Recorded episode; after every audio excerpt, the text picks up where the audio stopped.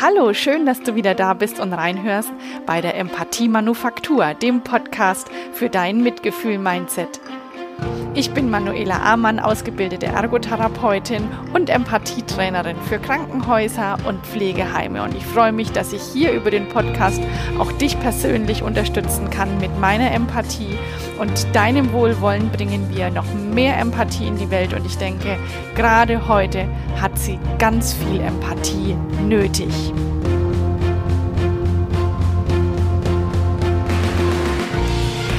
Heute begeben wir uns an einen Tatort. Und zwar wirklich an einen Tatort. Es geht um Opfer und Täter. Und es geht darum, welche Rolle du in diesem Tatort übernimmst. Ich wünsche dir ganz viel Spaß und sei gespannt, was dich erwartet.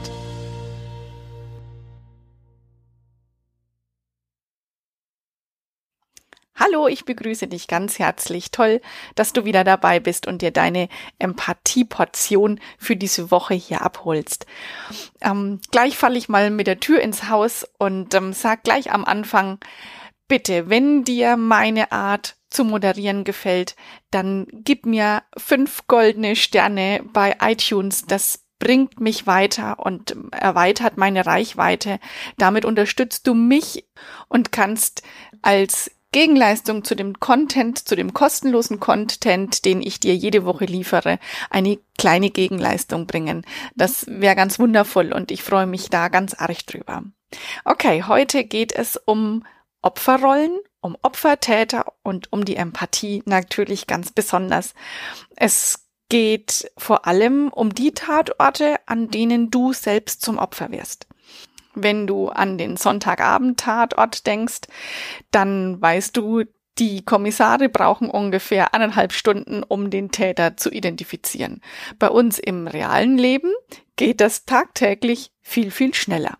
Denn die können wir im Alltag ganz schnell identifizieren. Anhand eines Beispiels. Du stehst früh im Stau und kommst zu spät auf die Arbeit. Hier gibt's viele Täter und die hast du auch ganz schnell identifiziert, nämlich all die anderen Autofahrer, die es dir unmöglich machen, deinen Arbeitsplatz rechtzeitig zu erreichen. Oder du hast schlecht geschlafen, weil dein Kind unruhig war.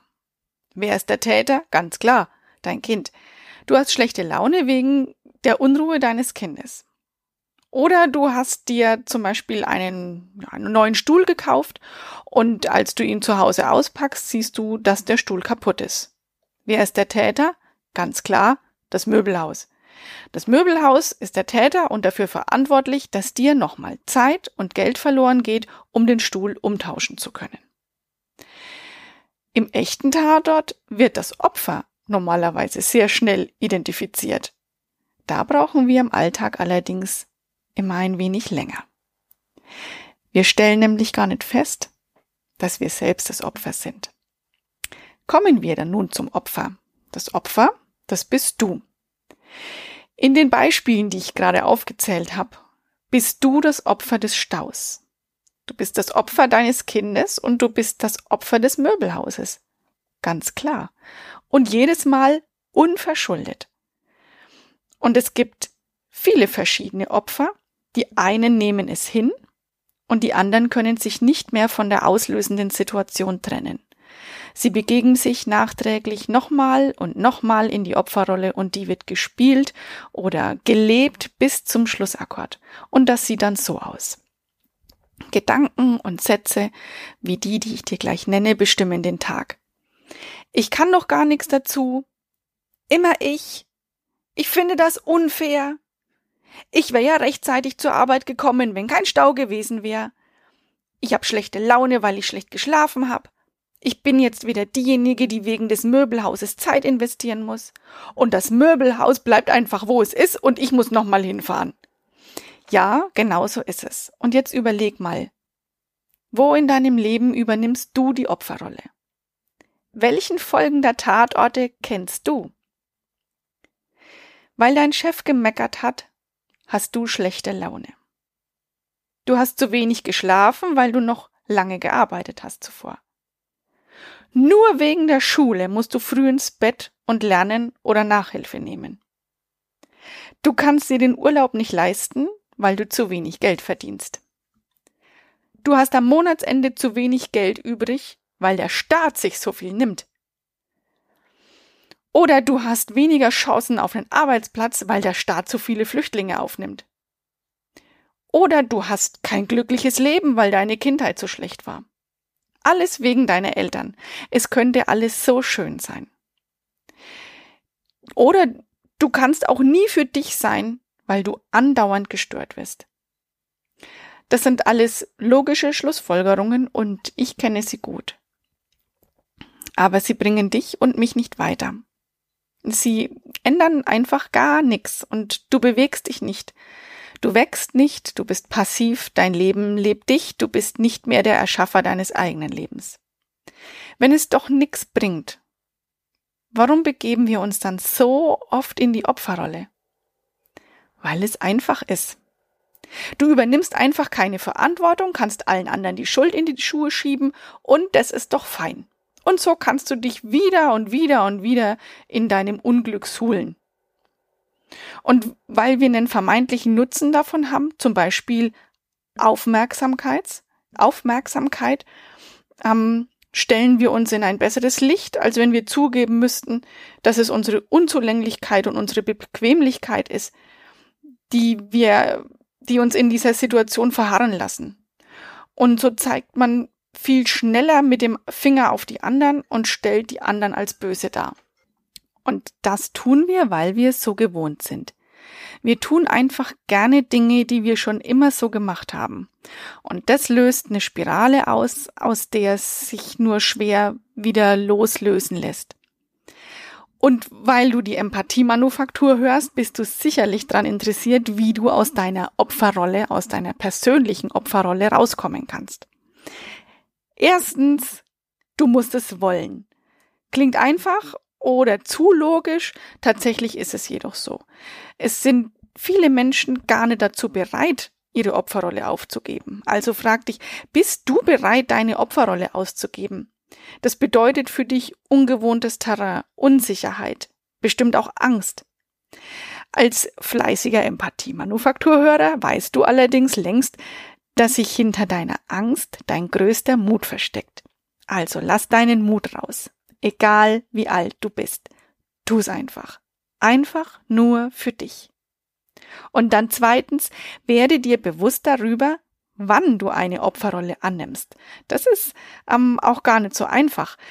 Also schau dich um in deinem Alltag und frag dich, sei aufmerksam, wann sagst du Sätze wie die, die ich vorhin gesagt habe, ähm, Mensch, das ist doch unfair und immer wegen dem und so weiter.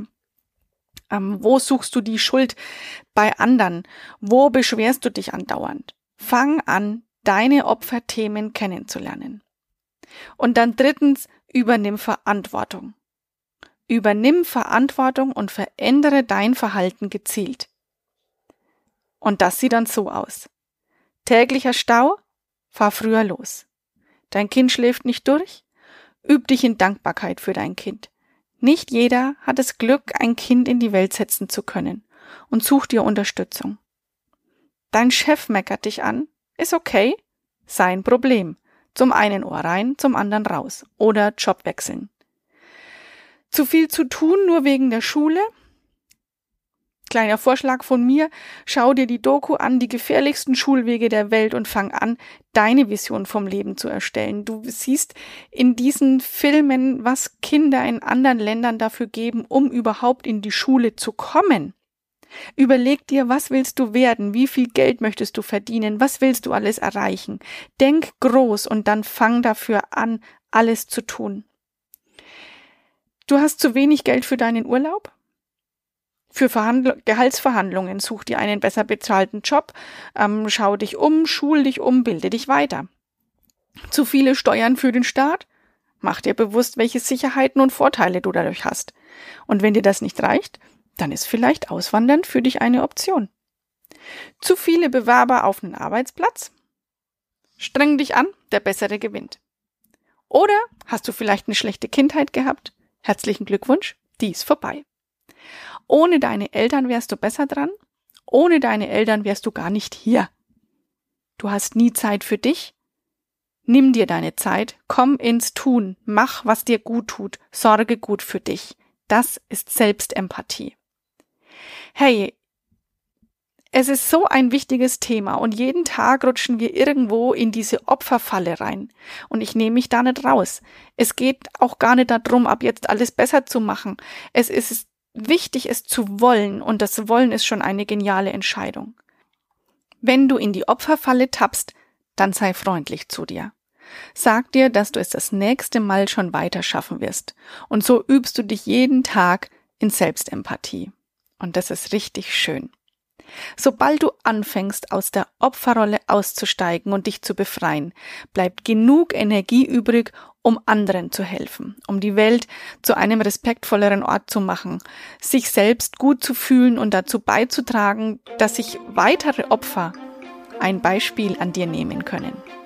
Also, fangen wir an, du und ich. Das heutige Zitat, das stammt von Eckhart Tolle, übrigens dem Mann, mit dem meine Persönlichkeitsentwicklung angefangen hat. Und der sagt, wenn du dich selbst beschwerst, machst du dich selbst zum Opfer. Verlasse die Situation, ändere sie oder akzeptiere sie. Alles andere ist Wahnsinn. Der Tatort wird geräumt, es gibt nichts mehr zu sehen hier, Vorstellung zu Ende. Kein Alltagskrimi mehr. Ab heute gibt es einen neuen Blockbuster in deinem Leben und der heißt Mein Leben, meine Verantwortung. Ich wünsche dir ganz viel Freude in deiner neuen empathischen Woche. Alles Liebe, deine Manuela.